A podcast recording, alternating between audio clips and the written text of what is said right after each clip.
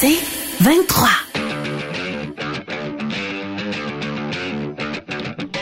Le local sportif. Votre rendez-vous par excellence pour tout savoir sur l'actualité de la scène sportive locale. Au 1047 Outaouais, voici le local sportif. Retrouvons Marc Legault et ses collaborateurs.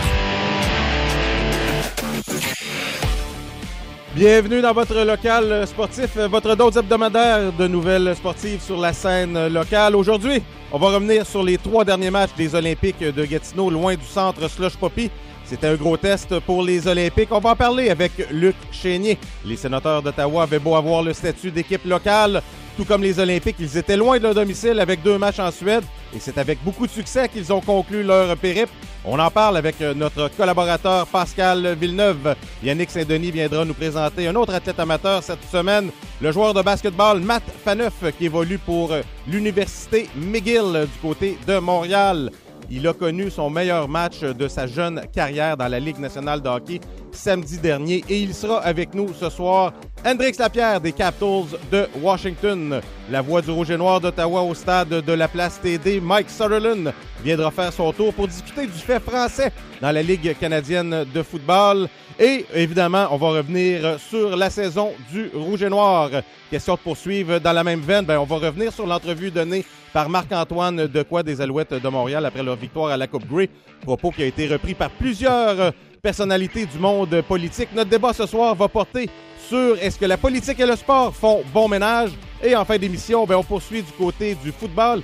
Christian Plouffe, coordonnateur du programme football du Collège Saint-Alexandre, viendra nous parler de la superbe saison des Titans cadets qui ont connu une saison phénoménale euh, tout au cours de l'automne. Évidemment, à mes côtés, Luc Chénier. Bonsoir, Luc. Salut, Marc. Samuel Glaude, comment ça va? Salut, Marc. Ça va très T'as bien. l'air en pleine forme. Tu viens d'arriver à la station. C'est bien. Ah oui, euh, je suis là depuis, euh, je vous rappelle, 8h30 ce matin et je suis ici jusqu'à au moins 8h30. Ben, écoute, ça va être payant. Puis je Cadeau- vous rappelle, Cadeau de Noël question- s'en viennent. Oui, Cadeau de Noël, question du jour. Parlant de cadeau de Noël, on Oui. va vous en donner un Ben tour. oui, ben Pourquoi oui. pas deux billets euh, flex des Olympiques de Gatineau. Tout ce que vous avez besoin de faire, c'est de nous texter aujourd'hui au 98985, ça nous dire coucou, participer à nos multiples débats, ben, notre débat principal qu'on va avoir. Politique, aussi sport, bon ménage. N'importe quoi. là. Si vous Ouais. avez quoi que ce soit à dire au courant de, la, de, de notre émission aujourd'hui, 98985, c'est le numéro pour nous texter. Et lors du débat, si vous voulez nous appeler aussi en studio, ce sera possible. Aucun au problème. 819 510 1047. Merci, Samuel. Mais si Samuel euh, a l'air en pleine forme, Luc, je regarde les traits et euh,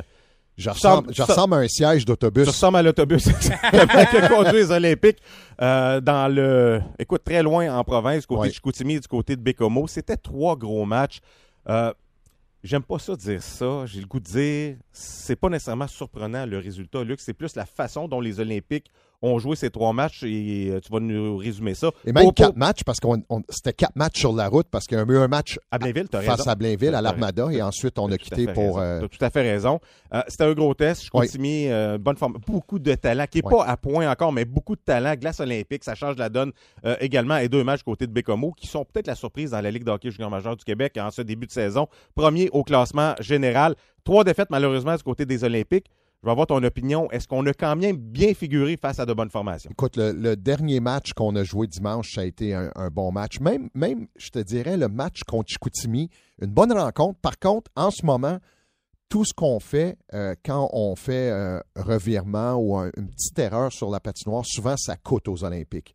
Et c'est plate. C'est plate parce que en plus, on a seulement vraiment en ce moment, il y a le premier trio qui produisait et qui produit pour euh, les Olympiques. Alors, ça devient un peu plus difficile. Mais ces défaites de Chicoutimi, euh, c'était quand même un match serré jusqu'à un certain Mhm. moment donné. Deux erreurs font en sorte qu'on on vient creuser un peu l'écart. Euh, ça a été une première défaite, mais tu l'as dit, c'est une formation, les Saguenay de Chicoutimi. Écoute, dans deux ans, là, ça va être incroyable. C'est du Il y a talent pur. talent, Oui. c'est fou. Maintenant, ça sera de voir comment on va développer ce talent-là. On a pris une décision aujourd'hui. Le gardien euh, Ruggiero, Oui, on a décidé- on avait fait terminer la saison c'est ça. et on a décidé de le céder à- dans le Junior 3 pour ne pas avoir un, un ménage à trois gardiens Oui. de but. Euh, mais par contre, il y a des bons joueurs là-dedans. là. Il y a des gars qui euh, ils vont être des superstars dans cette Ben, ligue-là. les, les Massé, les Leroux, les. Derrisso, les Guité, les Wang en défense. C'est épouvantable. Et, et est-ce que je me trompe, et peut-être tu n'as pas la statistique devant toi, mais on parle d'environ, je pense, que c'est euh, 8 ou 9 premiers choix qui sont sur la patinoire. C'était du côté des 10 Olympiques. C'était lors du 10. dernier match. Je les ai comptés. Bon, ben, je, les ai, je les ai comptés. On en a parlé avec Yannick Ah, c'est énorme. C'est beaucoup. euh, et et c'est pourquoi aussi leur fiche sur, à la maison, elle est bonne, mais Oui. sur la route, c'est un peu plus difficile. Tu as parlé du trio Boutin, Lévesque, euh, Mainville. On en parlait hors d'onde euh, tantôt. C'était plus difficile au cours Oui. des trois derniers matchs. On a vu les résultats du côté des Olympiques. C'était plus difficile également. Euh, Un but dans les quatre derniers matchs pour ce trio-là, Marc. est-ce qu'on porte plus attention ou est-ce que c'est tout simplement la logique qui rattrape ce trio-là? Sans nécessairement dire. Il, il produisait un rythme d'enfer. Oui, Honnêtement, oui, là, oui. c'est- c'était un rythme de joueur vedette dans la Ligue d'hockey junior majeur du Québec. Si on regarde le, le pedigree de ces joueurs-là, il n'y a rien qui laissait présager un début de saison exceptionnel comme ça. Donc, on, on revient peut-être à la normale, mais ce qui est inquiétant, je pense, et toi qui, qui côtoies l'équipe, c'est que si le premier trio ne produit pas, il n'y a pas de relève pour le moment. Et, et c'est ça qui fait la différence. Souvent, euh, Dans un match, oui. tu as besoin d'un d'un peu de support des, des- des autres trios. Et là, pour le moment, ben, on, on- est pris un peu. Est-ce que c'est ce qui explique les, trois défaites des Olympiques sur la route? C'est- quand même. euh, c'est- plate à voir parce que c'est un, trio là, qui marchait là, euh, incroyablement. Mais et tu as raison quand tu dis. Moi, je pense qu'il y a deux facteurs. Puis Benoît Desrosiers le dit souvent ils ont été surutilisés. Ils n'a eu pas- n'avaient pas le choix de les surutiliser. Mais par contre, on commence à prendre un peu plus d'attention à ce trio-là. Si avant, là, les- lors des, des premiers matchs euh, au- en début de calendrier, gardien substitut, souvent Mhm. jouait contre les Olympiques. Mhm. On, on- on semblait manquer peut-être un peu de respect envers l'organisation parce que euh, justement les points n'étaient pas là au classement général. Et là, maintenant, on a semblé avoir euh, une attention un petit peu plus élevée au trio. Parce qu'on on le sait, si tu arrêtes ce trio-là, tu as des très bonnes chances de battre les Olympiques parce qu'il n'y a pas d'autres productions ailleurs. C'est là que ça devient un petit peu plus difficile. Et on n'a pas non plus le loisir d'embarquer. euh, moi, je trouve penser dans le hockey d'aujourd'hui, Marc, c'est des duos qu'on Oui. forme.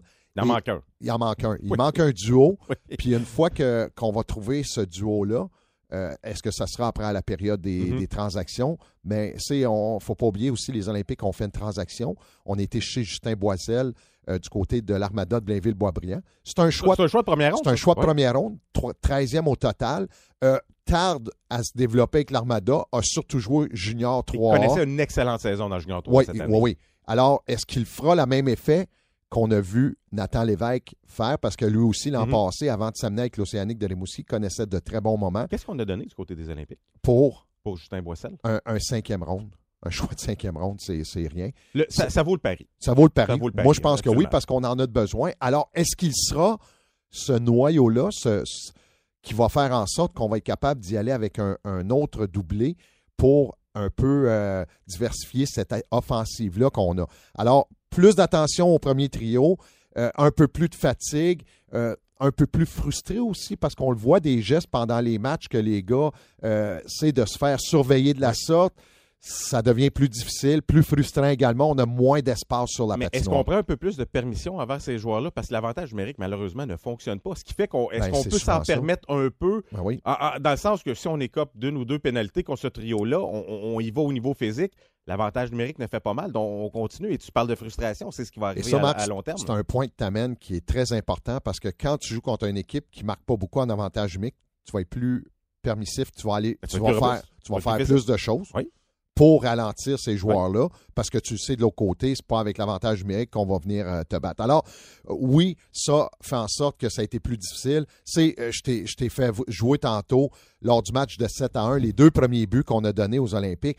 C'était 0-0. C'était la meilleure période de l'équipe cette année face au Drakkar qui est classé numéro 1. Et le gardien euh, a fait une, C'est deux une gaffe. C'est deux buts Ah non, gratuits. et c'est ça qui est plate parce que c'est pas des buts que l'équipe adverse doit travailler pour. C'est des buts gratuits qu'on donne. Euh, le résultat, défaite de 7 à 1. On revient le lendemain. Euh, les Olympiques ont joué un bon match, encore une fois.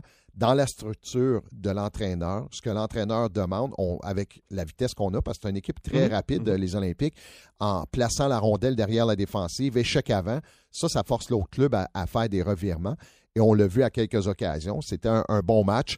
Euh, malheureusement, 4 à 2 dans un filet désert. Quelques secondes après, Vitrano vient marquer un troisième but. Même moi, j'avais annoncé que le match, euh, on venait pratiquement de, Oui, de- oui, oui. de mettre le dernier clou sur ce cercueil. Vitrano, et on a trois bonnes chances de marquer pour amener cette, euh, euh, rencontre-là en prolongation. Fait que c'est, les points ne sont pas là, mais par contre, il y a des matchs où est-ce qu'on peut voir vraiment euh, comment est-ce qu'on va évoluer. Et aujourd'hui, grande visite au centre Slush Poppy. Claude Julien s'amène. Il y avait une rencontre à faire avec les médias. Il est là. On parle avec Claude Julien. Et, et Claude a commencé à nous parler, de nous dire euh, euh, il, y a, un- il y a une année, euh, l'année qu'ils ont perdu en finale contre Batters, Mhm. il y a 12 recrues dans l'équipe. Oui, je me souviens très bien. Ça, c'était une surprise, C'était une surprise. incroyable dans la Ligue. Mais par contre, ce que Claude me dit, et je sais qu'ensuite on descendu en bas, il a rencontré l'entraîneur-chef. Ah, ça, c'est bien, ça. Oui, et qu'est-ce qu'il m'avait dit auparavant? Il dit, c'est Luc, il dit, tant que ta structure est là et que les joueurs travaillent, après ça, c'est facile d'amener toutes ces choses-là ensemble et avoir du succès. Alors, ça sera de voir, parce que la structure est là et les gars travaillent également. J'ai hâte de voir comment est-ce qu'on va, on va réussir, mais quand même une belle rencontre. Avant de se laisser euh, à notre première pause, euh, Luc, si on regarde cette semaine, deux matchs seulement pour les Olympiques Oui. du côté du centre Slush Poppy, jeudi et vendredi. C'est deux clients pas faciles. Non, non, Un- puis, un- un- Déjà un autre match contre Sherbrooke, une Oui. fiche de 13 victoires, 7 défaites, 2 défaites en prolongation. Et euh, face au Tigre de Victoriaville, 13 victoires, 6 défaites, 2 défaites en prolongation. Donc, c'est deux gros clients là, du côté euh, du centre Poppy. 28 points pour le Phoenix, mais à seulement deux points du troisième rang. C'est une équipe qui, en ce moment, est complètement euh, euh, transformée à cause de Saint-Hilaire, le gardien de but qui fait des miracles Ouais. en ce moment devant son filet.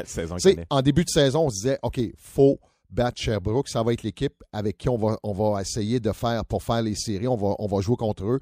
Euh, ça sera pas facile. Victoriaville, par contre, Victoriaville, c'est une équipe qui euh, avait été surpris 3-0 en première période face aux Olympiques. On avait perdu en tir de barrage. Euh, mais par contre, ça va être deux gros matchs. Mais je pense que d'ici, c'est quand tu regardes le classement, c'est tous des gros matchs. Hey Luc, avant, excuse-moi, j'aimerais revenir sur l'échange de Justin Boissel. Question de, de peut-être euh, éduquer nos, euh, nos auditeurs.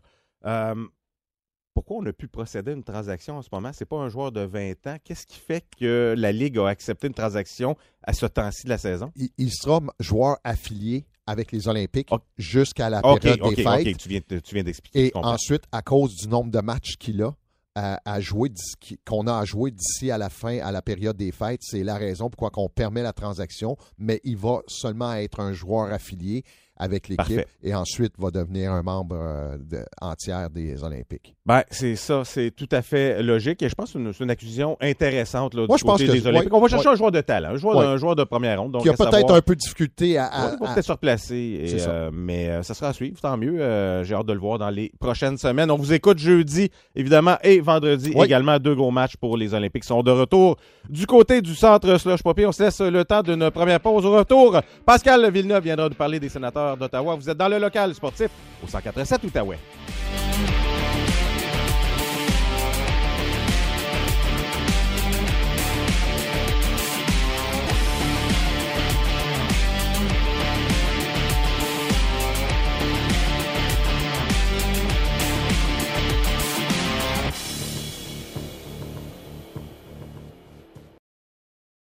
Au 1047 Outaouais. De retour au local sportif. Les sénateurs d'Ottawa étaient en voyage du côté de la Suède et comme ils l'ont fait en 2017, sont allés chercher deux grosses victoires en espérant que ce ne soit pas le même scénario que 2017 par contre qui se produisent pour la fin de la saison. Pour nous en parler, Pascal Villeneuve. Bonsoir Pascal. Oui, salut les boys. Merci de m'avoir laissé rentrer, même si je suis pas arrivé avec euh, des, froid, des hein? cadeaux cette semaine. Là. Ouais. On pensait que tu en avais Oui. la prochaine fois. T'es, t'es Ouais, c'est ça. ouais, ok, parfait. Je vais, je, vais, je vais travailler là-dessus. Je vais trouver une autre, une autre surprise. C'est c'est Euh, bien, c'est bien correct. oui. Parlant de surprise, euh, ben, on peut pas parler de surprise. Deux victoires des, des sénateurs d'Ottawa, deux matchs relativement serrés. Autant ce voyage-là se complète de belle façon, ça aurait pu être un désastre total parce que c'est euh, une victoire euh, en prolongation, une victoire en tir de barrage. Sauf qu'au moment où on se parle du côté des sénateurs, quand on parle de victoire, c'est possible. On va Ah, on prendre les ces deux prend. victoires-là. On les prend parce que, tu sais, on, on, on- en parlait justement dans le dernier épisode. On demandait est-ce qu'on est satisfait du voyage, satisfait du résultat, mais pas nécessairement satisfait de la performance. Je peux pas dire que j'ai été impressionné prendre une avance de, de quatre buts. Puis, puis ça, prend, ça prend juste les sénateurs pour trouver des histoires comme ça. La veille, le, le club école des sénateurs de Belleville avait une avance de quatre buts contre le Rocket de Laval. Oui, c'est vrai. On laissait Ouais. passer l'avance. Le lendemain, il arrive la même chose. Comme comment ça arrive? Mais comment les étoiles Je, je s'alignent. veux pas qu'il serait pas libre. Ça aurait été un Oui. désastre total. Si les sénateurs Ça- avaient perdu ce match-là que à la régulière, ça aurait Oui. ça aurait été un Oui. désastre total. Oui. Je pense que c'était un point de non-retour. Puis je pense qu'on regardait deux équipes similaires, deux équipes qui ont à peu près le même, sont rendues à peu près à la même place, Mhm. qui ont autant de misère à jouer dans leur zone, euh, qui ont autant de, de, de flash à l'attaque, mais qu'on voit que sont pas rendus à travailler. Puis, puis j'ai trouvé ça vraiment intéressant, ce que euh, on pourra re- revenir concernant Daniel Alfredson, mais ça a pris Daniel Alfredson pour que, quand on lui a demandé qu'est-ce que tu penses de l'équipe, qu'est-ce que tu penses que tu peux apporter, il a mis le doigt tout de suite, puis il a parlé des détails, puis il a parlé d'être focus, puis il a parlé de, de- de s'appliquer à, à travailler les détails, ce qu'on n'a jamais entendu de la bouche de DJ Smith. Il continue juste de nous dire qu'il faut travailler fort, puis travailler fort, puis travailler fort. Attends, Mais travailler sur quoi, on petit sait pas. qu'on a vu euh, À Daniel Alfredson. là. dans la chambre, là? Non, non dans, dans, dans le. mais, mais, mais dans un article de. mais toi, tu de- penses que les autres coachs ne parlent pas de ça, Pascal, De- alors pas que c'est la... On est Non, dans la Ligue pub- nationale. Mais c'est de la Ligue nationale. Oui. Mais j'ai l'impression que c'est les pas mots ça le message. c'est les mots Ouais. euh, qu'on qu'on- qu'on- qu'on parle partout dans la ligue. C'est clair qu'on en parle aux joueurs. Je peux pas croire que DJ Smith il rentre avec, euh, il roule ses manches de chemise puis euh, C'est tout ce qu'on let's voit. go les boys on travaille. Oui, je comprends, Quand mais on on voit même pas- dans la chambre après, c'est ça qu'on entend. Dans Ouais. les entrevues, c'est ça qu'on entend. Quand un coach qui est axé sur les détails, je pense que dans, il en parle dans ses conférences de presse. En tout cas, moi, je pense que, euh, puis, puis le, le- ils n'ont pas été en contrôle du tout dans le premier match. Euh, OK, par la peau des fesses, un coup spectaculaire Faut de parler Tim. Stützle. Ah, c'est incroyable. en prolongation. Ben, il y a le Euh, but, il y a le but, mais également ça passe un peu avant. Oui, à Brady passe Tkachuk sur à le- Tkachuk, mais Chariot, je sais pas qu'est-ce qu'il qu'est-ce qu'il faisait dans l'enclave, lui. Il, Il le regardait passer. Oui, il regardait à Parence. Tu sais, quand, quand tu t'attends pas à un jeu, C'est ça. Oui, il était pas là du tout, du Non. tout, du tout. ouais, mais, effectivement. mais Pascal, c'est, tu- on- puis tu pourras l'expliquer le but, Oui. là, mais moi, je veux demander à Marc, Marc, comment est-ce qu'un gardien peut s'enlever de devant la rondelle? Parce qu'il semble vouloir s'enlever Il l'a parce pas que vu. la rondelle, il- en il- tout cas, la façon qu'on le voit à la télévision, de c'est pareil comme si De se baisser. il essaie d'éviter Ouais. cette rondelle-là. c'est James Reimer, il a bougé en fonction du coup de ce tout là c'est clair. Parce que quand tu le vois, quand la rondelle est dans Ouais. un, c'est un jeu qui va arriver une fois sur mille. Là, Ouais. Parce que le défenseur, je pense que c'est Chariot, justement, à ce moment-là, qui fait un pivot, un 360 pour. Il a, fait Il a le- réussi un- son un- jeu. Il a, il a réussi son jeu. Il a coupé la passe, la rondelle qui vole dans les airs. Et c'est là que Reimer, tu le vois, là, il est en train de nager. Il a aucune idée qu'est-ce qui se passe. Il regarde dans les airs, il ne voit pas la rondelle. Et quand il se tourne, je pense qu'il voit le bâton de Souza. Il n'a pas vu la rondelle, c'est clair. Parce Ouais. que tu as raison, la rondelle était bien frappée, mais pas à 100 000 à l'heure. Non. Et il se baisse la tête. La rondelle lui Ouais. passe par-dessus la tête. Je pense que c'était juste un réflexe de qu'est-ce qui se passe. Il a réagi, tout simplement. Mais heureusement, Astuzla a sauvé les sénateurs. Puis, tu sais, par contre, si on vient au match face au, au- au Au Wild Wild, du Minnesota, on doit parler du système défensif qui, enfin, a été solide, mais peut-être au détriment de l'attaque. Ben, c'est ça. le problème. C'est ce que je me demande, c'est si on n'est pas en train de voir peut-être une petite prise de conscience puis un ajustement. Où on, parce que je pense que c'est le premier match là, qui finit. Euh, on a vu des matchs serrés, mais des matchs serrés à 5-4 à- le- comme, comme la veille, mais Oui. des matchs serrés 2-1, c'est la je pense que c'est la première victoire, peut-être même défaite là, des sénateurs serrés comme ça. Est-ce qu'on commence à prendre une prise de conscience ou est-ce que ben, peut-être qu'il faut en gagner des matchs serrés comme ça? Puis c'est peut-être comme ça que les bonnes équipes finissent par euh, c'est pas spectaculaire, c'est pas, c'est pas Il y a eu des, des jeux spectaculaires quand même, quelques-uns. Euh, Quel moment, Brandstrom et euh, Forsberg? Encore on une est en Suède. ça s'écrit pas, ça. On est en Suède. Puis, puis avant ça, Brandstrom qui ferme la main sur la rondelle Oh. dans, la, dans la peinture bleue. Oui. Fait que le joueur suédois qui donne un tir de pénalité à Marcus Johansson, un autre joueur suédois, contre Forsberg qui est, un qui joueur suédois. C'est qui, sérieux? C'est, ça- Et Pascal. c'est Hollywood, là. Pas, pas la main sur la patinoire avec la, la rondelle Non. parce que la rondelle était sur le but. Le joueur des Red Wings frappe sur le disque Oui. et il la prend et il l'enlève tout simplement. Ouais. C'est Et ça. À cause qu'il avait les patins C'est ça. dans le demi-cercle. Ouais. Lancer une bonne punition. décision de l'officiel. Oui. Moi, je pense sérieusement, c'est la première fois que je vois ça depuis que je regarde le hockey Oui. de la Ligue nationale. Qu'on prenne rondelle au vol Qu'on- dans le. Oui, mais oui. que les patins sont là, t'as Ouais. raison. Ben, c'est. Probablement. Oui, effectivement. Puis, puis, puis ça se termine plus tard quand, pendant un changement, Forsberg prend la rondelle, fait une passe à Brandstrom encore, puis Brandstrom qui marque un but. Une des meilleures sorties zones euh, de la saison des sénateurs euh, d'Ottawa. Maintenant, on va demeurer euh, euh, dans le domaine suédois. Daniel Oui. Alfredson, tu l'as mentionné un Oui. peu, il a parlé un peu des, des sénateurs. On l'a questionné la semaine passée, mais il était derrière le banc euh, des sénateurs. On a voulu faire une faveur, je pense, au peuple suédois. Belle initiative. Honnêtement, j'ai pas de Oui. problème avec ça. Ou peut-être en même temps, donner une petite dose d'énergie à la formation. Euh, moi, j'ai une question pour toi. Oui. c'est quoi son rôle, Daniel Alfredson? Et, et je m'explique, j'ai pas de Oui. problème qu'on le ramène dans l'entourage, mais ça fait deux fois qu'on fait ça du côté des sénateurs d'Ottawa. Et c'est jamais clair. Il n'y a pas Non. un titre défini. Oh, il va aider au coaching, mais au développement des joueurs à l'extérieur. C'est comme si on voulait calmer les partisans. Hey, Alfie, est là. il est là, là. Vous Ouais. allez le voir. On va le voir de temps en temps. Euh, il va être proche. On dirait que ça calme tout le monde, ça soulage tout le monde. J'aimerais ça qu'on lui donne un titre. J'aimerais ça Ouais. qu'on lui donne une description de tâche parce que j'ai peur que ça fasse comme ça a fait il y a- la dernière fois où est-ce qu'Alfredson lui-même disait pas certain qu'est-ce Ouais. que je fais ici? Puis là, on n'est pas certain qu'est-ce qu'il fait encore là. Il est dans l'entourage, c'est- correct, mais il fait quoi? Mais je pense que je pense que puis on- c'est Daniel Alfredson qui va décider qu'est-ce qu'il va faire, à mon avis. Puis il ne sait pas encore. Euh, parce que quand on y a parlé, quand on y a, quand on a dit OK, euh, euh, qu'est-ce que tu penses, tu viens-tu euh, avec l'équipe, qu'est-ce que tu vas faire, il a mentionné que ses enfants sont encore jeunes, il coach encore ses enfants au hockey, il n'est pas prêt à s'impliquer de façon dans le day-to-day. Par contre, où il pense qu'il peut aider, c'est d'être avec les joueurs. C'est pour ça qu'ils l'ont mis au développement des joueurs ou c'est un titre qu'ils ont inventé, Il je pense, juste Il est pour- là. Il est c'est là. ça. Ouais. Mais d'être en arrière, je me demande à quel point que d'être en arrière du banc, d'être avec les boys là-bas, parce que là-bas en Suède, il était pas, il était pas coach Alfredson, il était avec eux autres, il a joué au paddle tennis avec eux Ouais, autres, il a joué, il a, Il a tout- gagné le il a tournoi, gagné le d'ailleurs. tournoi, ça montre que À 50 ans. l'esprit de compétition euh, est encore là. Mais euh, est-ce que d'être derrière le banc pendant deux matchs comme ça, ça va y avoir redonné la piqûre? Parce que, tu sais, vous avez joué au hockey les deux. Puis, moi, la chose que j'entends à chaque fois qu'on parle à un joueur qui a arrêté, qui a pris sa retraite ou qui a été forcé d'a- d'arrêter, ce qui leur manque le plus, c'est quoi?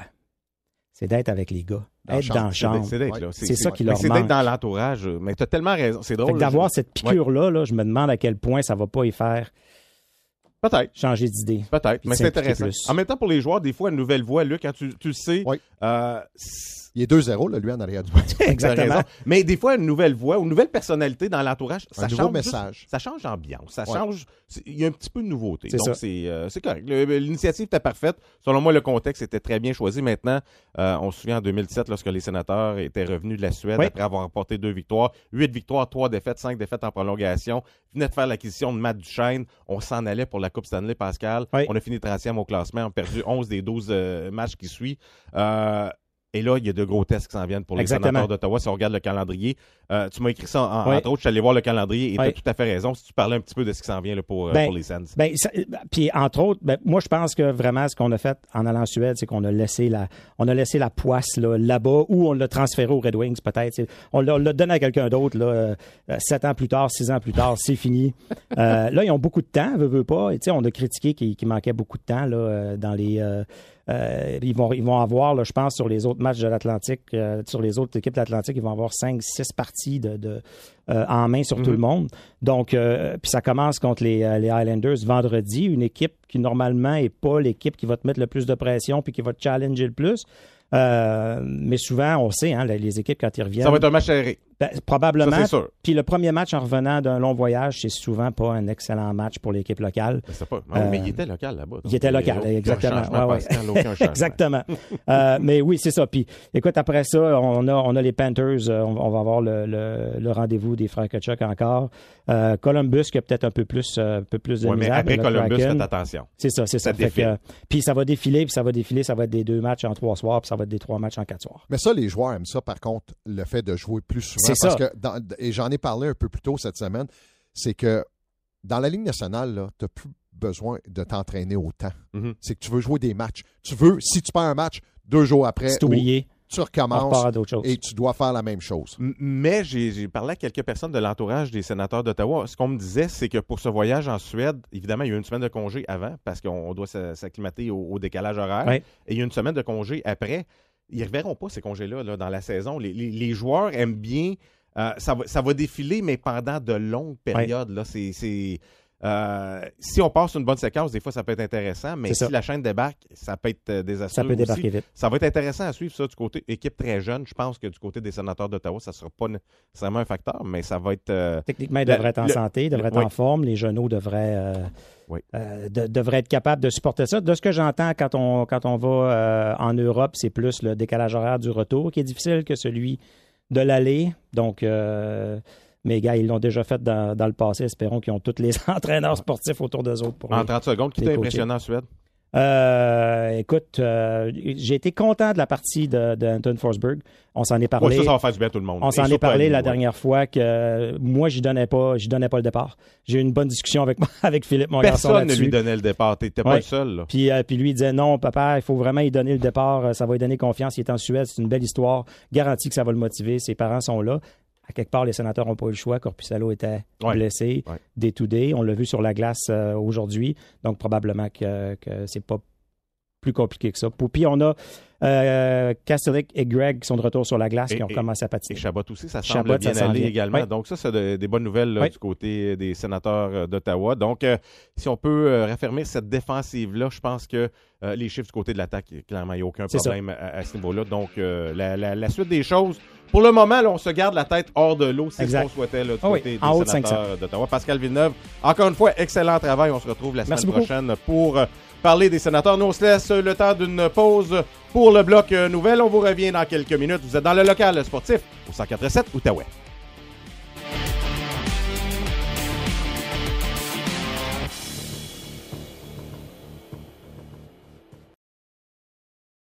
Un regard sur l'actualité sportive de l'Outaouais.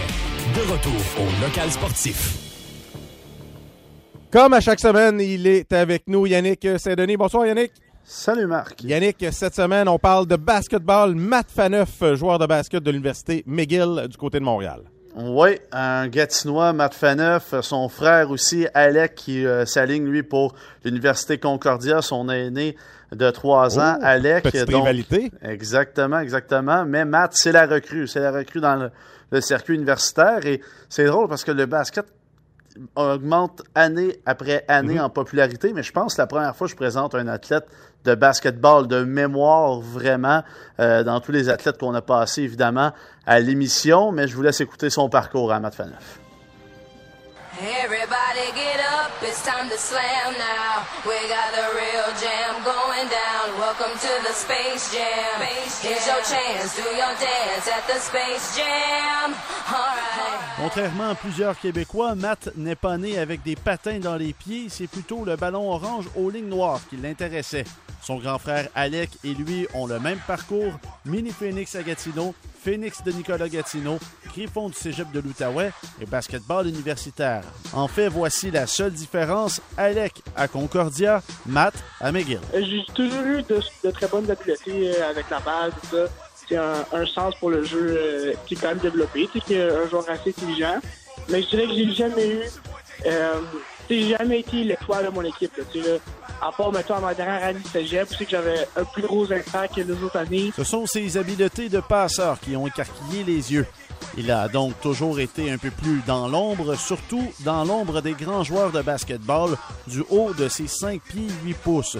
D'ailleurs, leur père Christian nous a mentionné que Matt et Alec sont les deux plus petits joueurs universitaires au Canada. Faut, faut travailler plus fort, puis faut, euh, faut pas faire beaucoup d'erreurs, là, faut, faut vraiment avoir euh, différents atouts, puis tu sais, où jouer avec ses avantages, tu sais, là, il y a des avantages aussi à être petit, euh, tu peux être plus rapide, tout ça, c'est peut-être plus facile de, battre son homme, mais euh, c'est certain qu'en tout et partout, c'est vraiment un désavantage, mais euh, on, on compense avec du cœur, puis, euh, puis, on travaille fort. Matt étudie en économie à McGill. Il a des visées pour le basketball professionnel européen. c'est peut-être un contrat euh, pro, semi-pro, tu sais, il paye pour ton appartement, il donne de l'argent en plus, blablabla, mais tu sais, faut vraiment que tu sois, faut vraiment que tu excelles à ce que tu fais pour faire beaucoup d'argent avec, euh, avec le basket. Mais je pense que ça serait une possibilité pour moi de juste vivre l'expérience, puis euh, être capable de subvenir à mes besoins pendant certaines années, peut-être faire un petit capital, revenir, puis, euh, puis mettons, investir en immobilier. Plus récemment, le 11 novembre dernier, les frères Faneuf ont eu la chance de jouer une première fois un contre l'autre. Le hic, ils sont aussi colocs à Montréal. Non, non, il n'y avait pas de gageure, mais... Ouais, alors, gars, disons que le matin, quand on déjeune ensemble, on, on se regarde de croche. Résultat, avantage, le grand frère Alec et Concordia dans une victoire de 78-62.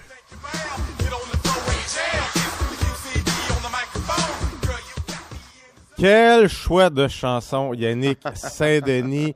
Quel reportage, évidemment. C'est quand même intéressant. Les deux frères qui sont colocs, qui s'affrontent un et l'autre.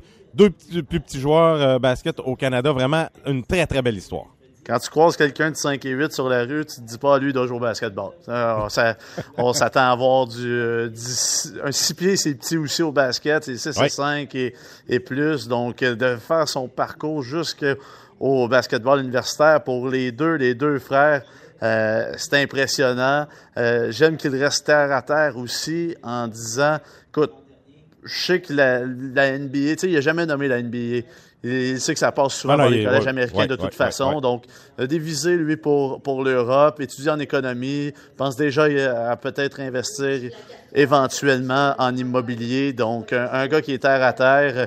Et euh, c'est c'est sûr que ce matin-là, en mangeant leur toast au beurre de pinot, il devait avoir euh, une petite rivalité qui déjà s'installait autour de la table. Ben, Yannick Saint-Denis, comme d'habitude, toujours très, très intéressant. Merci, on se retrouve la semaine prochaine. Parfait. Et Luc, comme tu le mentionnes souvent, il l'a mentionné, Yannick, on a joué pour le Phoenix de Nicolas Gatineau, école secondaire. On a joué pour les Griffons du Cégep de l'Outaouais. Euh, on, on est au collégial. Et on joue maintenant à l'université. On garde les jeunes à l'école. On poursuit dans le sport. Très important, très important. euh, Puis t'es- t'es pas obligé, Marc, de faire des carrières dans la Ligue nationale ou encore dans le hockey ou dans le basket professionnel. C'est le fait de faire un sport que t'aimes Ouais. et ça t'amène justement avec les études et tout ça. Puis euh, c'est tout. C'est ça que ça te prend. Très, très belle histoire. Le local sportif. Participez au débat en nous textant au 98985. Euh, notre prochain invité, j'ai le goût de dire, c'est c'est rendu un ami, un ami du euh, local euh, sportif. Euh, pourquoi on vous dit ça? Toujours prêt à collaborer. Des fois, c'est à la dernière minute. L'an passé, on l'avait joint euh, quelques minutes euh, euh, avant l'émission. S'apprêtait à disputer probablement le plus gros match de sa carrière, un match numéro 7 C'est vrai. dans la Ligue américaine de hockey finale, un match dans lequel il a marqué un filet d'ailleurs. Son équipe Hershey a remporté le championnat. J'ose croire que ça l'a aidé à, à progresser et c'est pourquoi on le retrouve maintenant avec les Capitals de Washington. C'est Hendrix Lapierre. Bonsoir Hendrix. Salut, comment ça va? Ben ça va très bien. Toi, j'imagine, ça va très bien également?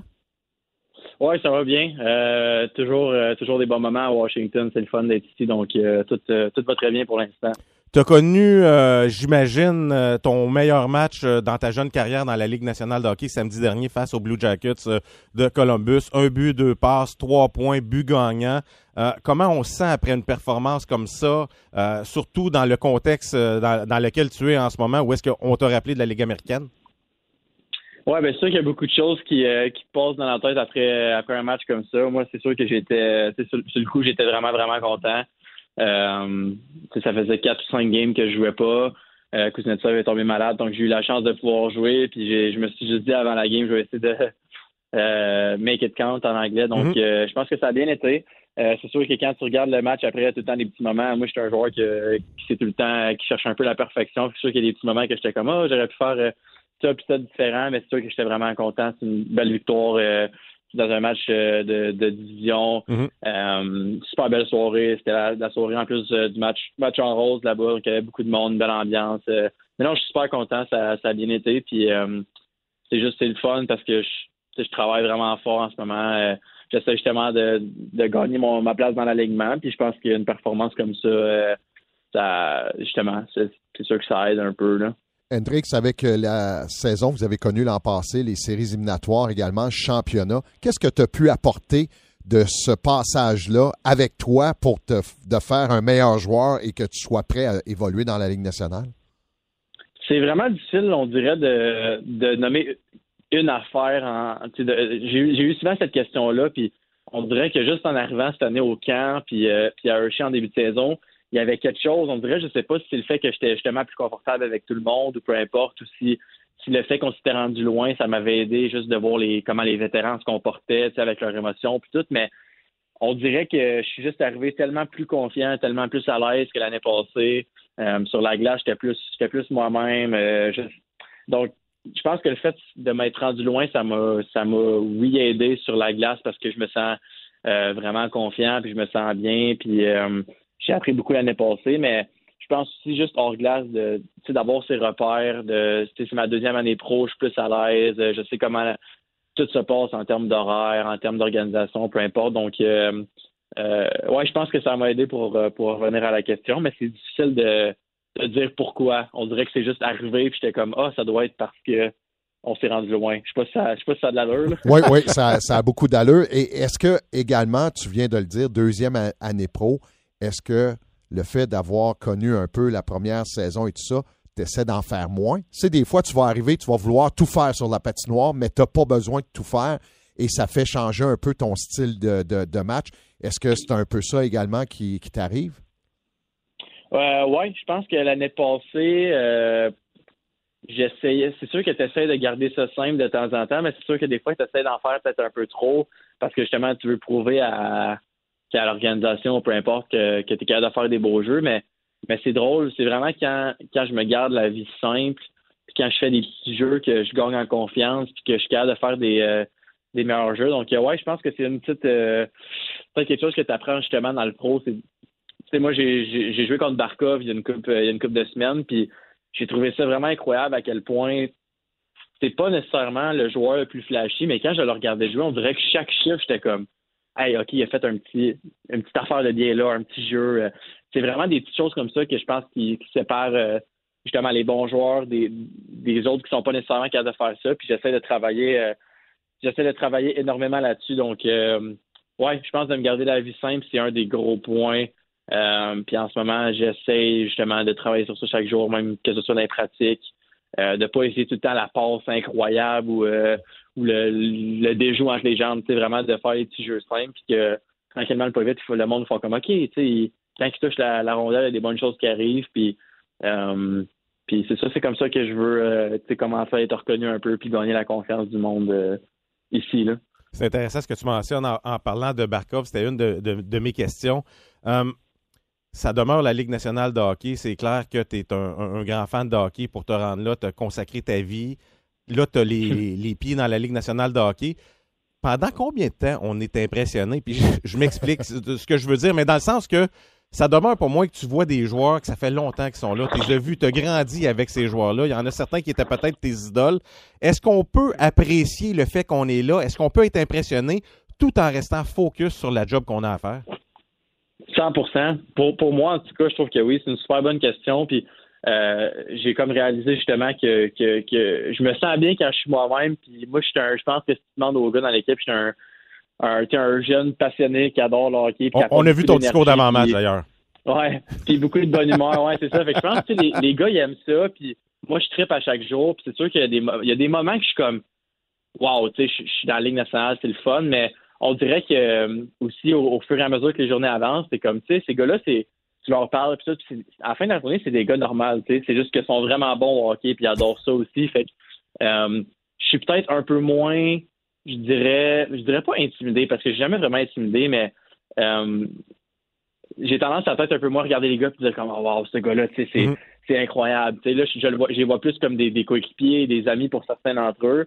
Euh, puis, euh, puis c'est ça, fait que non, j'essaie de j'essaie quand même de, de rester moi-même dans tout ça, puis d'être le euh, je me suis je me suis rendu là pour l'instant en, étant justement ce, ce gars-là qui, qui apporte de l'énergie puis tout ça, qui adore euh, qui adore parler de hockey tout le temps, puis jouer, puis passer du temps sur la glace, d'extra, tout ça. Donc euh, j'essaie de faire la même chose. Mais oui, c'est une super bonne question. euh, peux, je peux comprendre pourquoi euh, certaines personnes seraient intimidées ou peu importe. Et tu sais qu'Hendrix, Euh, ça- tu sais que dans quelques années, ça va être le contraire. C'est les jeunes qui vont arriver dans la Ligue nationale, qui vont te regarder puis qui vont dire Hey, regarde, il fait ça sur la patinoire, c'est comme ça qu'il joue et tout ça.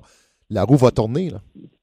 Ben, j'espère. Puis c'est ça, c'est ça le but. Puis c'est ça que les- il y a quelques gars qui m'ont dit. Tu sais, l'autre fois, euh, Wilson, ça a tout le temps été un gars qui a, qui a vraiment été gentil avec moi. Puis il m'expliquait, on était dans le bain de glace l'autre fois, euh, après, une- après une pratique, puis on se parlait. Puis il m'expliquait justement que lui, tu sais, la, la raison pourquoi il était, il était comme ça avec moi, puis avec les autres jeunes joueurs, c'est parce que lui, c'est quand il est arrivé, ben, les joueurs l'ont fait pour lui. Mhm. Puis là, ben, c'est son tour de le faire à moi. Puis là, ben, il dit que dans une coupe d'années, dans un monde idéal, ben, ça va être à mon tour. Puis tu sais, quand la, la roue tourne, ça continue, les vétérans aident les jeunes, les, puis les jeunes deviennent des vétérans, ça s'aide, puis ça fait que, ben, comme ça, tu crées une, une genre de culture dans l'organisation qui fait que les jeunes se sentent bien, se sentent à l'aise. Euh, mettons, moi, en ce moment, si j'ai des questions, peu importe, ben, j'ai, j'ai tellement de gars euh, de référence que je peux aller leur, leur poser, puis ça fait longtemps qu'ils sont là, donc, euh, euh, ouais, c'est, le fun au bout. On a un beau groupe, puis euh, j'apprécie beaucoup. Tu peux-tu parler à Ovi également? Ovechkin, comment il est dans la chambre? Parce que c'est Ben oui. c'est un- c'est une superstar, là, lui. Oui, oui. Ben, il y en a beaucoup de, de, de vedettes à, à Washington. Ouais. Il y a beaucoup, beaucoup de gros noms. Euh, mais je pense que tous les gars sont en terre, même vie pour de vrai. euh, euh, super, super bon gars. euh, tout le temps, euh, tout le temps du fun à l'aréna. Il n'y a jamais un, jamais un mauvais moment avec Ovi. Donc, euh, puis j'en avais déjà parlé ça à un moment donné, tu sais, que, que moi, mettons, un joueur, voir un joueur que ça fait, je sais pas moi, 18-19 ans qui est dans la ligue, euh, tout le temps arriver avec le sourire à l'aréna, être content, apporter de l'énergie, ben moi, ça me ça me parle beaucoup. Puis, euh, je- lui, il réalise sûrement pas, mais moi, je, je le vois, puis je suis comme, ah, tu sais, c'est, c'est le fun qu'après tout ce temps-là, il y a encore cette, euh, cette flamme-là Ouais. à l'intérieur. Puis oui, c'est quelqu'un qui m'aide, qui m'aide quand même, tu des questions. Comme j'ai dit, il y, a, il y a vraiment beaucoup de gars qui sont, euh, dépendant de la question que j'ai, ben là, je peux aller voir certains gars peu importe. Donc, euh, euh, Ovi, c'en est un, un d'eux. Puis, euh, super bon gars, pour de vrai, là. euh, vraiment, vraiment euh, très, très apprécié. Ben, Andrés, on te retient pas euh, plus longtemps. On te souhaite la meilleure des chances pour les prochains matchs avec les Capitals de Washington. Encore une fois, merci beaucoup pour ton temps ce soir. OK, merci beaucoup. C'est super apprécié. Merci. Andrés Lapierre des Capitals de Washington. Quelle vie, hein? Hey, c'est incroyable. Quelle vie, quelle histoire. Les, ane- les anecdotes. C'en est, un, c'en est un, ça, qui a beaucoup de pression d'une certaine un premier façon. choix. Parce que rien que ça. C'est que c'en est un petit gars qui était dans le hockey mineur, Bantam, Midget, qu'on a- on parlait de lui, qu'on disait Hey, toi, tu vas jouer un jour dans la Ligue Ouais. nationale. C'est, Ouais. quand même de la Oh pression, ça, sur ces jeunes-là. Puis quand tu réalises que tu es rendu à cette étape-là, c'est incroyable. Non, non, c'est le fun, tant mieux. On lui souhaite euh, que du bon pour euh, les prochaines semaines, surtout dans le contexte que les Capitals sont en période de transition. Plusieurs vétérans, Ouais. plusieurs vedettes, mais éventuellement, on doit faire place à la jeunesse. Donc, une belle porte qui s'ouvre pour Hendrix Lapierre. Le local sportif. Participez au débat en nous textant au 98985. Si vous êtes un amateur euh, de football euh, du Rouge et Noir d'Ottawa, vous vous présentez souvent au stade de la Place TD. Évidemment, vous entendez sa voix résonner dans le stade. L'annonceur maison au match du Rouge et Noir d'Ottawa, Mike Sutherland. Bonsoir, Mike. Salut Marc, ça va bien? Ça va très bien, merci. Content de t'avoir euh, avec nous. Évidemment, on va parler un petit peu de la saison du Rouge et Noir d'Ottawa un petit peu Mm. plus tard, mais euh, pourquoi je, je- je tenais à t'avoir dans le local sportif ce soir, c'est euh, évidemment avec ton parcours de joueur et ton parcours euh, dans la Ligue canadienne de football. Tu as évolué euh, évidemment dans des marchés bilingues. Tu as évolué pour les Alouettes de Montréal, tu as évolué pour les Renegades d'Ottawa. Tu travailles dans l'entourage du Rouge et Noir d'Ottawa, donc deux marchés bilingues. J'ai même le goût de dire, tu as joué dans le troisième marché bilingue, celui de Winnipeg, où est-ce qu'il y a une Ouais, communauté, ouais, il y a une communauté française assez intéressante Ouais. au- autour de Winnipeg. J'aimerais revenir sur la déclaration de Marc-Antoine de quoi en fin de semaine, qui était tout simplement spectaculaire, et le fait français dans la Ligue canadienne de football.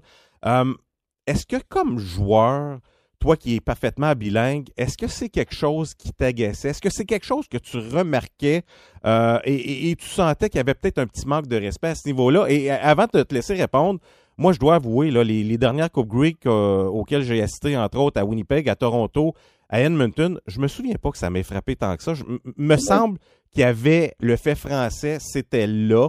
Euh, je me souviens pas qu'il y a eu des critiques non plus. Mais là, en fin de semaine, du côté d'Hamilton, effectivement, c'était un problème, surtout que les Alouettes étaient présents. J'aimerais avoir ton opinion là-dessus. Ouais, mais regarde, je- je- un peu comme toi, Marc, je me suis présenté même l'an passé à, à- à Regina comme annonceur maison bilingue, puis euh, c'est sûr qu'il y avait de la signalisation à, à- à ce moment-là aussi, partout, là, tu sais, partout à Regina aussi. Ça me, ça me surprend un peu. Je me dis que le comité organisateur à, Hamilton, a peut-être, ça, ça, pa- ils ont passé par-dessus. C'est, c'est dur à expliquer, mais de dire honnêtement, puis ça m'a surpris quand Arash Madani, qu'on connaît très bien, un collègue euh, journaliste, c'est lui qui qui me l'a fait remarquer, en fait, en disant que j'arrive... euh, J'arrive au stade, puis il y a juste le, le logo de la, la CFL au centre du terrain, puis il n'y a pas d'autre signalisation. Puis là, ensuite, euh, Didier Armégis de RDS a un, peu continué la chose en disant que les, joueurs des Alouettes se sont présentés, puis il a fait un peu remarquer aux gars que il y avait un gros manque de signalisation en français, puis que, est-ce que les gars prennent ça comme un manque de respect? Moi, je te dis que oui. Pendant mon, séjour dans la Ligue canadienne, ça m'est pas arrivé, je dois te dire. Oui, ça m'agaçait par moment donné, mais c'était pas parce que Euh, il y avait un manque de respect pour le français. C'est juste que euh, il y avait très peu de français à l'époque. On n'était pas nombreux des francophones dans la ligue à l'époque. Mhm. C'est juste ça vraiment qui manquait. Mais, mais le, le, le fait de manquer en fin de semaine, oui, je te dirais. Puis que euh, est-ce que ça peut servir de carburant? Est-ce que ça peut se servir comme d'élément motivateur pour des joueurs? Je te dirais aussi que oui. C'est sûr que tu sais, pour un championnat comme celui-là, il y a beaucoup d'émotions. Puis euh, chaque côté cherche un, avantage, cherche Mhm, un angle. mhm. Puis dis pas que les Alouettes ont gagné parce que les francophones se sont présentés au stade puis qu'il manquait de signalisation en français puis se sont dit Hey, tabarouette, ça se passera pas comme ça. C'est sûr que non. Par contre, oui, ça se peut qu'à un moment donné, tu sais, comme un petit élément de plus euh, émotionnel, tu sais, ils sont allés chercher quelque chose de plus à quelque part en se disant, wow, ça se passera pas comme ça. On ne sera pas ignoré, tu sais, on ne se fera pas mettre de côté comme des francophones. Puis, je rajouterais là-dessus, Marc, tu sais, comme euh, tous les gars qui jouent à Montréal, tous les francophones à Montréal, puis euh, même si eux, mettons qu'il y a des francophones à Winnipeg, euh, tu sais, il y a des familles là-dedans, il y a des gens qu'on connaît, il y a des gens qui vont arriver de partout. Euh, c'est pas une bonne représentation d'une ligue qui est bilingue et où un des participants pour le championnat arrive d'une ville francophone qui représente nécessairement les francophones de la ligue. C'est pas c'est parce qu'il y a un manque de respect à, à ce niveau-là. Les gens qui, qui se présentent là pour, avoir- pour s'amuser, pour avoir du plaisir, puis d'aller voir leur équipe, n'ont pas nécessairement la meilleure expérience. C'est peut-être là qu'il y a eu un, un manque. Oui, je suis je suis d'accord avec ça. Avant de parler du Rouge et Noir d'Ottawa, peut-être en terminant euh, là-dessus, Mike, comment tu as trouvé la déclaration de Marc-Antoine de quoi? Est-ce que toi, euh, comme ancien joueur, c'est quelque chose que tu aurais pu faire? Est-ce que tu as trouvé qu'il en a mis un petit peu trop après une finale? Parce qu'en en, bout de ligne, on, on comprend ce qu'il voulait dire, mais il représente aussi la Ligue. Donc, il, il critique sa propre Ligue. Comment tu as trouvé sa déclaration? Ben, regarde, je comprends dans le moment, là, tu sais, il, il- il venait de gagner la Coupe Grey, les émotions sont très élevées, puis c'est sûr que c'est un moment là, fébrile, puis euh, on comprend, je pense, que ce qu'il voulait livrer, dans le fond, c'est que, euh, tu sais, le manque de respect envers les francophones, c'est c'est pas correct, puis que pour une ligue qui se dit francophone, on aurait dû mieux faire que ça, tout simplement. Puis je pense qu'il s'est laissé emporter par ses émotions, tout simplement. Euh, Ouais. J'ai jamais fait de déclaration comme ça, je te dis, je t'avoue honnêtement, mais je me suis jamais senti comme lui. Par Ben non, ben c'est ça, exactement. Je t'avoue que, tu sais, sur le fait même, tu sais, dans le feu de l'action, je sais pas, oui, possiblement que je me serais laissé aller. Puis je suis d'accord euh, pour dire que oui, on aurait dû faire mieux que ça. Surtout, euh, surtout les gens qui représentent nécessairement la Ligue canadienne, tu sais, le côté francophone de la Ligue, on aurait dû faire mieux que ça. On est, avec ça. on est avec Mike Sutherland, annonceur maison au match du Rouge et Noir au stade de la Place TD. Mike, si on parlait du Rouge et Noir d'Ottawa un peu, j'aimerais ta, oui, j'aimerais ta, ta, ta perception, sans nécessairement parler de joueurs ou de la saison, mais plutôt ta perception. Évidemment, tu es reconnu dans le public. Euh, c'est clair que tu te promènes euh, en, en ville, que ce soit à Ottawa, du côté de l'Outaouais. Les gens doivent te parler du Rouge et Noir d'Ottawa. Euh, Est-ce que tu commences à sentir une, une grogne majeure du côté des, des, des partisans? En même temps, j'ai le goût de dire c'est positif parce que la journée que les partisans vont être indifférents à la formation, là, on sera dans le trouble du côté du Rouge et Noir d'Ottawa. Mais évidemment, on ne pourra pas avoir 4-5 saisons comme on a connu euh, les, les, les, les, les 3-4 dernières du côté d'Ottawa. Mais est-ce que tu sens une panique, une grogne? Co- co- comment tu perçois la, la situation auprès des amateurs euh, de la région? Ben, tu as raison, Marc. Partout où on se promène, là, c'est sûr que les gens en parlent. Ça, c'est intéressant. Je, je pense que tu as raison là-dessus. Dès que les gens ne seront plus intéressés, puis les gens qui ils laissent faire, là, c'est là qu'on vraiment on devrait s'inquiéter pour le rejoindre. Par contre, euh, je pense que oui. Je pense que ce qui m'inquiète le plus, Marc, c'est que je te, dirais- je te dirais que les, les amateurs qui sont là depuis le début, je, je vais me servir du terme anglais, vous allez m'excuser, là, les die-hard là, du rouge et noir. Ouais, les purs et sont durs. là, là. Les purs et durs. Ouais, exact. Ces gens-là, là, ces gens-là commencent à trouver ça long. C'est là qu'on devrait s'inquiéter parce que il y a toujours moyen de trouver un petit positif pour ces gens-là. Là. Il y a toujours moyen de virer la chose puis de leur faire voir quelque chose de positif. Mais après cette saison qu'on vient de vivre là, puis la saison précédente aussi, soyons francs, là, euh, le rendement n'était pas nécessairement à la hauteur des attentes, surtout cette saison, je te dirais. Je pense que les gens s'attendaient avec les changements apportés, avec Bob Blaze comme entraîneur-chef, avec Harry Jones comme euh, coordonnateur à l'attaque, avec euh, Baron Miles. On nomme des noms qu'on connaît très bien ou dans le circuit, puis que des gens qui sont connus, puis que normalement sont associés avec un certain niveau de succès, même avec euh, même avec Burke comme directeur général. Tu sais, les gens se disaient, ben, c'est parti, là. finalement, on va avoir un rendement euh, qui a de l'allure avec le rouge et noir, mais ça s'est pas passé comme ça du tout. Et par- Et, même, je te dirais que le rendement était beaucoup, beaucoup, beaucoup plus bas que les attentes. Et je pense que oui, effectivement, il y a une certaine frustration qui est venue se placer euh, au sein de ce groupe-là, ce groupe important-là. Tu sais, le noyau, on dit toujours, comme on parle de noyau dans une équipe, on parle de noyau des détenteurs de, de billets de saison. Et ces gens-là commencent à trouver ça long. Alors, euh, je pense que le rouge et noir a beaucoup de travail à faire ici pour, euh, je sais pas, essayer de mettre un peu plus de feu dans la passion de ces gens-là. Je sais pas comment faire, par exemple, Marc, parce que tout le monde le sait. Tu le sais autant que moi. Mais la façon de, de, de ramener ces gens-là, c'est d'avoir des victoires. Alors, il y a du travail à faire et de démontrer au moins qu'il y a un certain niveau de- d'inquiétude tu sais, pour le- le- la gestion de l'équipe, que les gens qui prennent les décisions sont en train de faire quelque chose qui démontre que pour eux, c'est important pour eux aussi, qu'ils sont prêts à apporter des changements, ils sont prêts à faire quoi que ce soit pour, essayer de ramener ça sur la bonne piste. Alors, ouais, je te dirais que oui, effectivement, partout où je vais, euh, c'est inquiétant, mais plutôt que ça, c'est c'est que les, les, les gens qui sont là depuis longtemps, il faudrait pas les perdre, ces gens-là. Mais tu as tellement raison, parce que quand on regarde, euh, souviens-toi, lorsque Dustin Crum a réalisé les, ces deux remontées, euh, ces deux matchs spectaculaires, la ville était déjà Mm. redevenue football. L'espace de quelques semaines, les gens euh, ne parlaient que de ça, avaient espoir.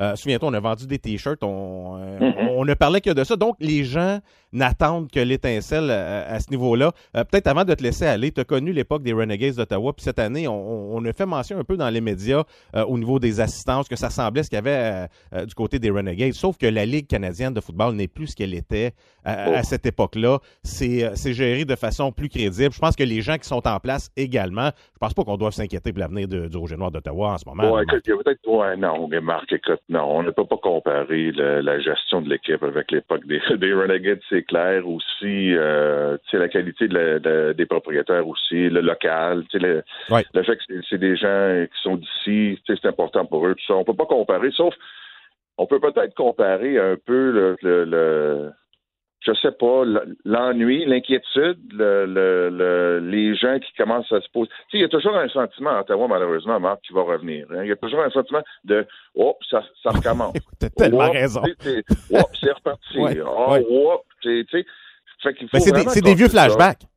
Ben, malheureusement, parce qu'on a eu des moments très difficiles. Ben oui, ben oui. Puis les gens revivent ces moments-là, euh, puis ça revient, malheureusement. Puis le sport est émotif. Fait que, on n'a pas le choix que de passer ces moments durs-là, mais je pense que euh, regarde, je pense que Burke, effectivement, est un bon directeur général. Et je pense que il s'agit juste d'avoir quelques petits morceaux de plus. Puis regarde, Masoli, ça n'a pas été ce qu'on s'attendait non plus. Hein? Il faut le dire là, pour le Rouge et Noir. Il y a eu plusieurs déceptions en termes de blessures et tout. On met pas tout ça là-dessus. Mais par contre, il y a eu des moments, puis il y a eu des, des situations difficiles à surmonter aussi. Fait qu'on leur donne au moins un peu ce crédit-là. Et puis, on souhaite le meilleur pour ce qui vient. Puis on aimerait ça que ça, ça change rapidement, c'est clair. Il faut que ça change vite. Ben Mike, c'est toujours un plaisir de te parler. Évidemment, on se recroise sur la galerie de presse euh, au cours de l'été prochain, sans faute. Merci euh, beaucoup pour ton temps ce soir. Merci à toi, Marc. Mike Sutherland, la voix du Rouge et Noir d'Ottawa au stade de la Place TD. On va se laisser le temps de pause. On vous rappelle la question de notre débat. Débat politique et sport. Est-ce que ça fait bon ménage? On en jase au retour de la pause. Vous êtes dans le local sportif au 147 Outaouais.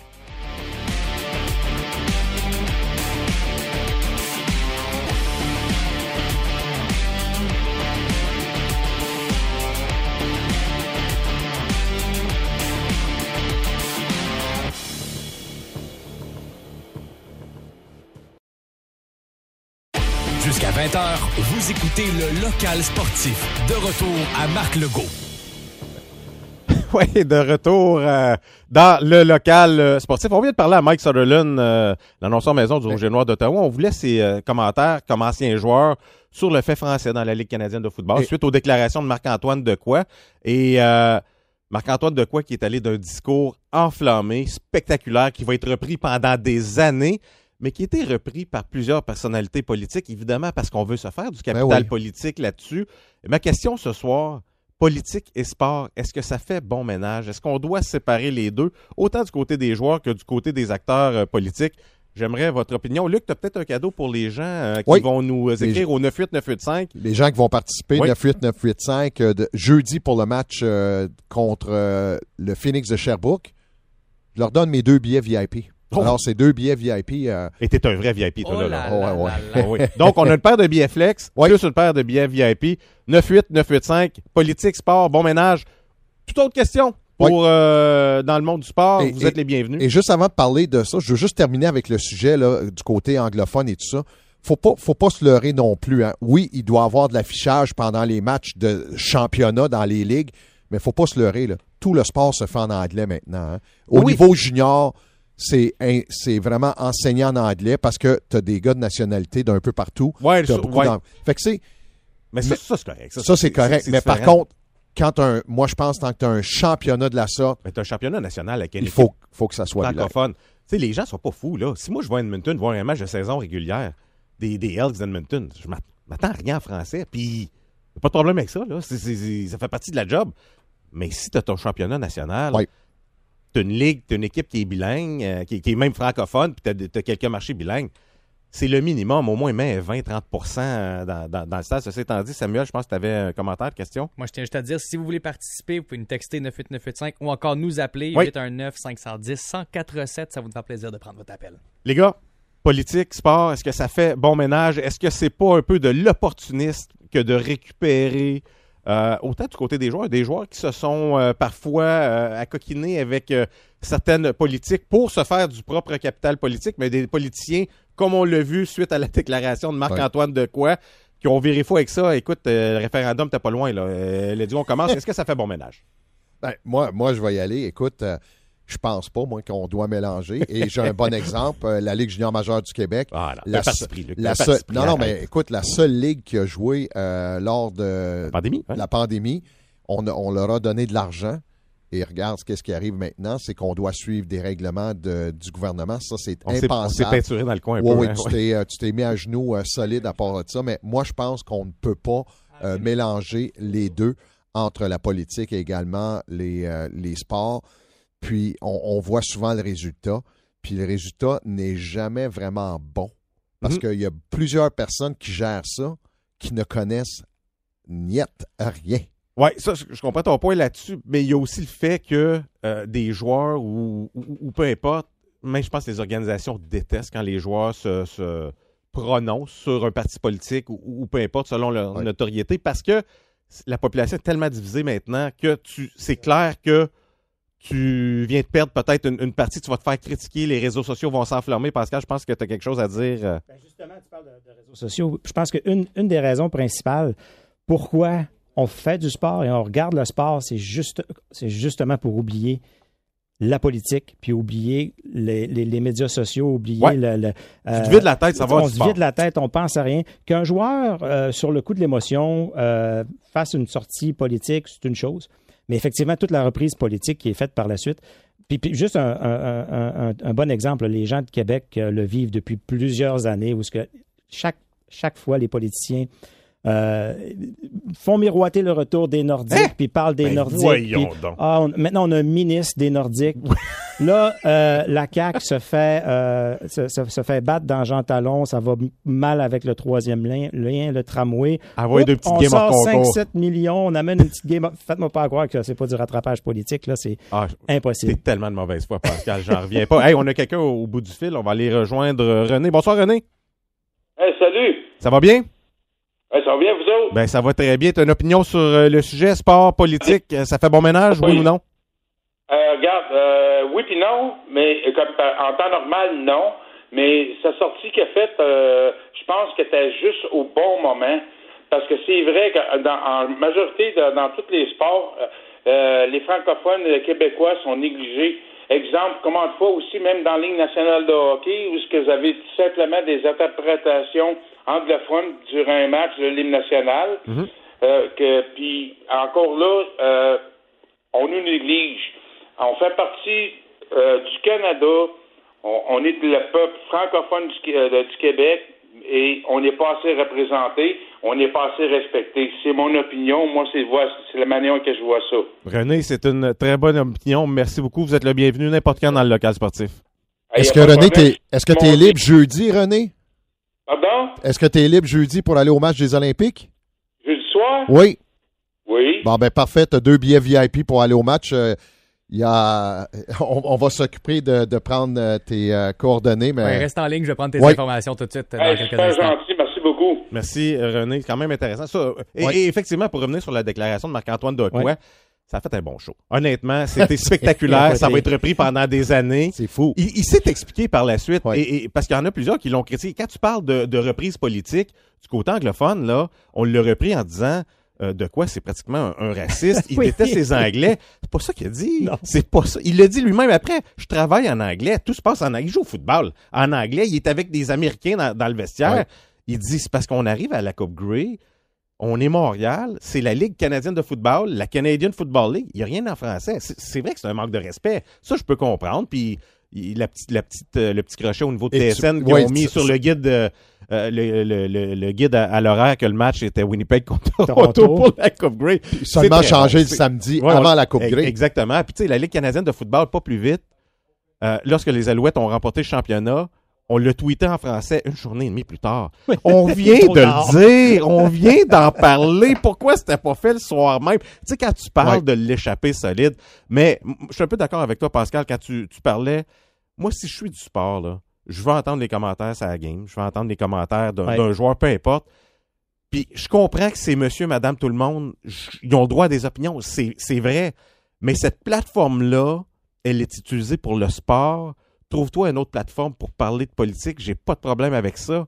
Mais dans le contexte d'un match, ça m'agace un peu parce que, effectivement, je trouve qu'on on- on mêle deux choses, mais en même temps, on dit souvent que les athlètes n'ont pas de couleur. Euh, c'est oui, non, toaster, ça a roulé 110% pour nous autres, ça n'a pas roulé pour nous autres.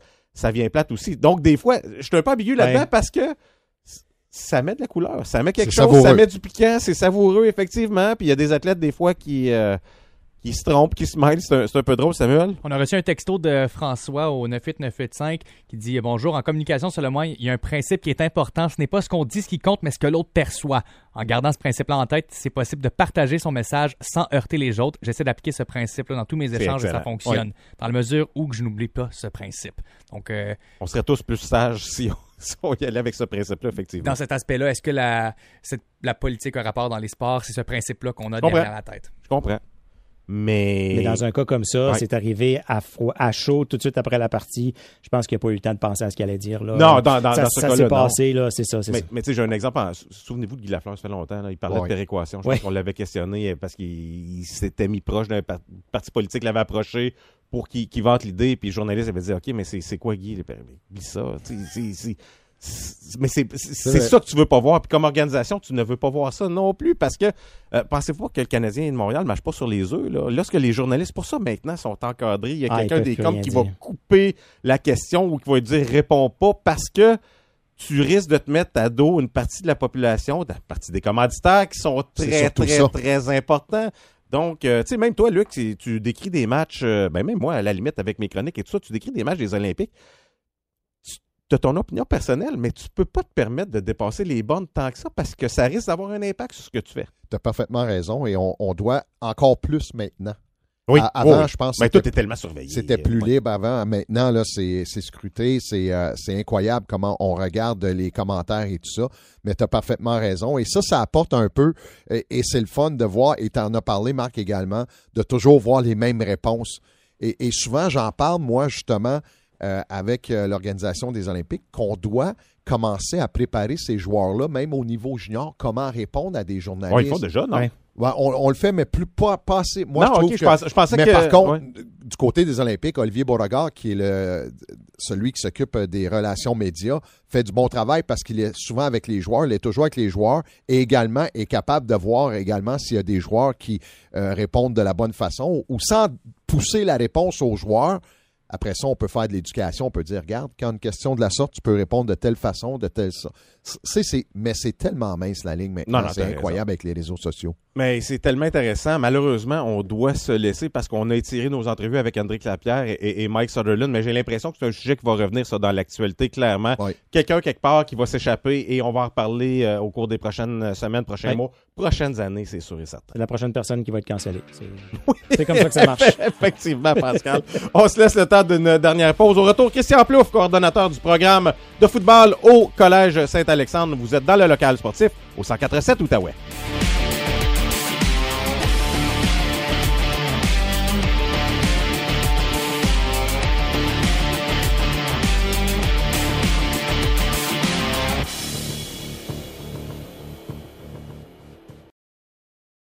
Au 147 Outaouais. De retour au local sportif. Ils ont connu une excellente euh, saison. C'est l'équipe cadet football euh, des Titans du euh, Collège Saint-Alexandre. Et pour nous en parler, ben, on va aller rejoindre le coordonnateur du programme football, Christian Plouffe. Bonsoir, Christian. Ça va bien? Ça va très bien. Merci d'être avec nous. Euh, Christian, si tu nous parlais un petit peu euh, de la saison, justement, euh, cadet là, euh, au niveau du euh, Collège Saint-Alexandre, tu m'as fait parvenir les chiffres. C'est une saison tout simplement exceptionnelle. Là, j'en dis quelques, euh, quelques-uns. 8-0 en saison, différentiel de plus 219. Euh, T'appelles ça une domination et pas à peu près. Vous avez remporté le, Vous êtes les champions de la Coupe privée. Vous êtes champion régional, finaliste provincial. Une défaite euh, crève-cœur de 31-28 face à la polyvalente euh, Roger euh, Comtois. Quelle saison? Qu'est-ce qui explique justement cette situation là, au Collège Saint-Alexandre? Ben, je dirais, j'ai un peu, c'est un- peu l'engouement du football au collège des dernières années. On a eu, on a eu beaucoup de, de, de jeunes. On a 100, 103, 103 euh, élèves athlètes dans notre programme. Euh, pour ce qui est de l'équipe euh, cadette, c'est un exceptionnel évidemment là, avec les, stats que tu as dit un peu là, mais c'est surtout le travail de tout le monde.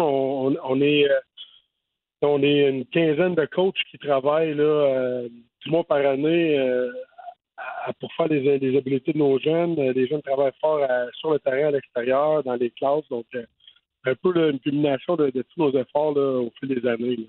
C'est intéressant parce que tu, tu m'as envoyé une, une- une petite phrase euh, qui me mentionnait que les trois dernières formations que vous avez affrontées, soit polyvalente Nicolas euh, Gatineau, euh, évidemment la polyvalente Roger Comtois, entre autres, et euh, l'école secondaire le Jacques Rousseau, c'était tous des programmes sport-études. Et tu me disais qu'au Collège Saint-Alexandre, ce n'est pas un programme sport-études. Si tu nous expliquais un petit peu comment ça fonctionne comparativement justement à un vrai programme sport-études et au niveau du recrutement, ça doit être un peu plus difficile pour euh, l'institution scolaire, j'imagine? Ben, euh, écoute, le, le collège, la, priorité du collège, c'est toujours le côté académique. C'est ce qui est la, priorité. Euh, cependant, ça fait 13 ans que le programme de football existe au collège. Euh, puis, euh, on offre à chaque année euh, vraiment comme de la plus-value pour les joueurs qui, viennent, qui, qui- participent au collège au football. Puis, ça, on, fait, ça avec deux pratiques par semaine essentiellement. Mais c'est vraiment, le- c'est vraiment le dénouement de, plusieurs années d'efforts, je pense, qui explique un peu nos succès. Puis, puis évidemment, on est à un désavantage là, versus les autres écoles là, qui, qui peuvent faire du sport études parce que eux, en fait, ils, peuvent, ils recrutent selon les habiletés des jeunes, là, versus les autres qui, euh, qui, euh, qui, qui acceptent un peu là, euh, qui veut bien se présenter au, au- dans le programme. là, si on veut. Si, euh, si on regarde ce qui se passe, c'est l'équipe cadet qui a, qui a connu une saison exceptionnelle. Donc, ces jeunes-là vont demeurer au collège Saint-Alexandre. Est-ce qu'on peut s'attendre à la même chose lorsqu'ils vont passer chez les juvéniles? Ben, écoute, j'espère, j'espère bien, parce que c'est- moi l'entraîneur-chef Ah, du ok, là, tu mais- vas en profiter. Je- J'espère bien que c'est ça qui va se passer. Mais écoute, euh, euh, tu sais, oui, on, on a du succès cette année dans l'équipe, l'équipe de tu sais, l'équipe de coach a travaillé vraiment fort, puis, puis on a on- tu sais, c'est pas toutes les années qu'il faut au bol d'or. là. C'est- c'est- ça prend vraiment une année, euh, une année exceptionnelle. Puis tu ça en est un, ça en est- ce- cette cohorte-là est vraiment spéciale. Nous autres, au collège, on n'est pas reconnus pour notre grosseur. Là. Quand on est allé jouer là, en finale euh, contre Roger Comtois, je- moi, je, je suis un ancien joueur de ligne offensive, puis euh, les jeunes de 14 ans, euh, je, je pense que j'étais de ce grosseur-là euh, quand j'étais universitaire. là. Fait qu'on- J'étais comme, ah, barouette, ils ont pris où, eux autres? là, Ouais, ouais, c'était- ouais. C'était des gros bonhommes, là, tu sais, puis, puis nous autres, euh, nous autres au collège, c'est, tout est basé sur la vitesse. on, on, on développe les jeunes là, dans, dans, dans ce côté-là, les habiletés, l'agilité, etc.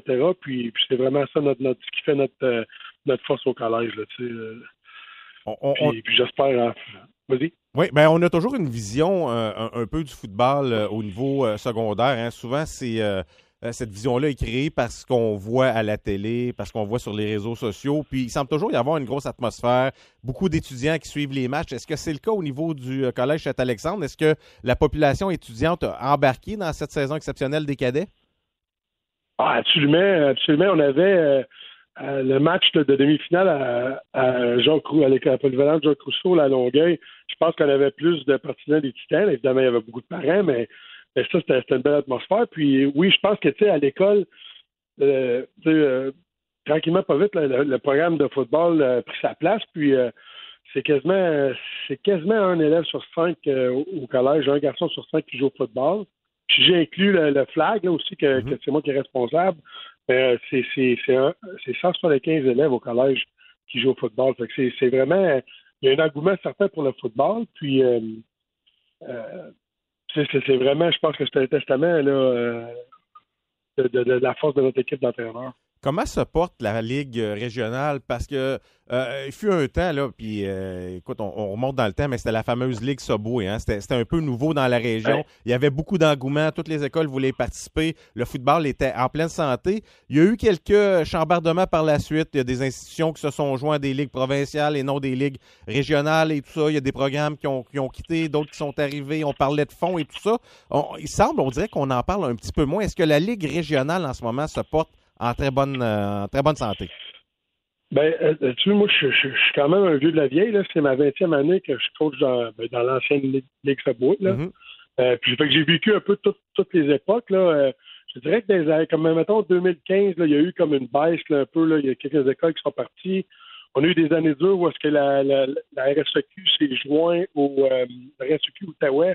On s'est joint à, à, à RSEQ euh, Lac-Saint-Louis ou même euh, Laurentides de la Nodière. Euh, mais je te dirais, euh, même quand on s'est joint dans ces régions-là, euh, c'était euh, le collège Saint-Alain, comme en juvénile, là, je parle, mais c'était vraiment c'était le collège contre Nouvelle-Frontière en finale, là, de- même dans les autres régions. Fait que, oui, euh, il y a moins de football en Outaouais en tant que en tant que nombre, mais la qualité est quand même là. C'est cyclique ces affaires-là. On, on Mhm. travaille, je, fais, je fais aussi partie du comité de relance de football de la RSEQ. Donc, on a on travaille fort en tant que pas, pas juste en tant qu'équipe euh, individuelle par école, mais en tant que ligue pour, euh, pour vraiment développer le football. Euh, On a, on a apporté il y a trois ans, trois, quatre ans, là, juste avant la COVID, du, du il appelle ça du tackle bar pour les, petits secondaires 1. On a instauré des règlements là, pour, pour s'assurer que les jeunes, là, c'était sécuritaire quand ils apprenaient les rudiments du football. Tout en secondaire 1. Ensuite, comme la Ligue cadet cette année, c'est quand même, il y avait quand même cinq équipes. Là, puis là, tous les Benjamins qu'on travaille là, de, créer cette petite ligue-là, mais là, là il va y avoir des cadets de plus l'année prochaine. Euh, L'équipe de Versant s'est jointe nous euh, l'année passée dans le cadet, dans, dans- le juvénile. Donc, c'est cyclique. J'ai quand même espoir que on va revenir à la gloire d'avoir une quinzaine, une douzaine d'équipes, pas une quinzaine, mais une douzaine d'équipes dans le juvénile, dans le cadet. Mais euh, ça prend une ligue forte. C'est certain que euh, c'est tout le temps un peu les mêmes équipes là, qui, euh, qui se rendent au championnat là, régional. Donc c'est quand même le fun d'avoir un peu de compétition puis de c'est juste bon pour tout le monde. Il n'y a, personne qui gagne en fait de, de, tu sais, de, de gagner Mhm. 50-0. là. Ben, Christian Plouffe, euh, coordonnateur du programme football au Collège Saint-Alexandre. Félicitations à l'équipe cadet. Quelle saison. Et euh, merci d'avoir pris du temps pour être euh, dans le local sportif ce soir. Ben, merci pour vous, vo- votre temps, j'apprécie. Bonne journée. Merci beaucoup. Merci beaucoup. Très apprécié. Quelle saison ils ont connue? Euh, Samuel, euh, les textos continuent de rentrer, hein, je pense. Écoute, même si le débat est fini, Ouais. on continue à recevoir des textos. On a Jean qui nous a texté pour dire Je crois que la politique et le sport ne font pas bon ménage. Par contre, le sport est une business qui génère beaucoup d'argent et automatiquement en devient un contexte économique politique. Ah, nos auditeurs sont allumés. Là. Je Oh. Je m'excuse, mais c'est. C'est comme le monde du spectacle qui attire beaucoup de gens dans les amphithéâtres. c'est vrai- c'est vrai ce Ouais. qu'il dit. C'est vrai ce qu'il Oui. dit. Puis qui permet de faire vivre justement la restauration et l'hôtellerie. Donc, c'est économique et politique, ce contexte-là. Euh, il y a aussi Bob qui nous a texté pour nous dire euh, qu'il comprend les joueurs des Alouettes parce qu'à l'heure du match TSN, qui annonçait toujours une finale Winnipeg-Toronto, Oui, et connaissant l'orientation politique de PKP, euh, il devait être bien, faire, bien fier de la sortie de son Oh, joueur. c'est clair. Euh, Je pense qu'il va y avoir un petit bonus, moi, Marc-Antoine. de quoi? enveloppe. une petite enveloppe sur le côté. Mais quand même, hey, pour revenir. Peut-être euh, le câble gratuit pendant quelques années. Exactement. Et pour revenir à, à Christian Plouffe qui parlait de l'engouement au niveau euh, du football, tu sais, quand on regarde le Rouge et Noir d'Ottawa, qui ont toujours eu plusieurs francophones, plusieurs Oui. Québécois, et là, les Alouettes avec 10 francophones québécois qui remportent la Coupe Grey, c'est clair que ça va aider à la popularité euh, du football. Ça, il n'y a pas de doute là-dessus. Et qu'est-ce qui est le fun aussi dans ça, c'est qu'on monte aux plus jeunes les rudiments du football sans les mettre à risque non plus, parce que c'est ça qui est dangereux. Et les parce- parents vont embarquer là-dedans. Ben oui, Luc. ben oui, parce Ben oui. qu'à cet âge-là, il y a trop un développement également. Alors, Ouais. si tu les enlèves, tu enlèves le risque de blessure également. C'est le fun, tu leur apprends à jouer au football. là. Très intéressant, Luc Pascal. Merci beaucoup d'avoir euh, demeuré dans notre studio pour euh, l'émission. Évidemment, Samuel, excellent. Tu vas faire le tirage, Samuel, euh, de la paire de billets flex euh, des Olympiques. Évidemment, on va contacter le gagnant. Ben, Je vais vous excellent. texter. Pardon? Je vais vous texter. Oui, ouais, exactement, euh, gagnant. Merci d'avoir participé aux gens euh, qui ont appelé, qui ont participé par euh, texto, toujours très, très apprécié. Évidemment, à chaque semaine, vous pouvez participer. À chaque semaine, il y aura une paire de billets flex pour aller voir les Olympiques de Gatineau au cours de la saison régulière. C'est déjà terminé pour nous. On se retrouve la semaine prochaine pour un autre local sportif.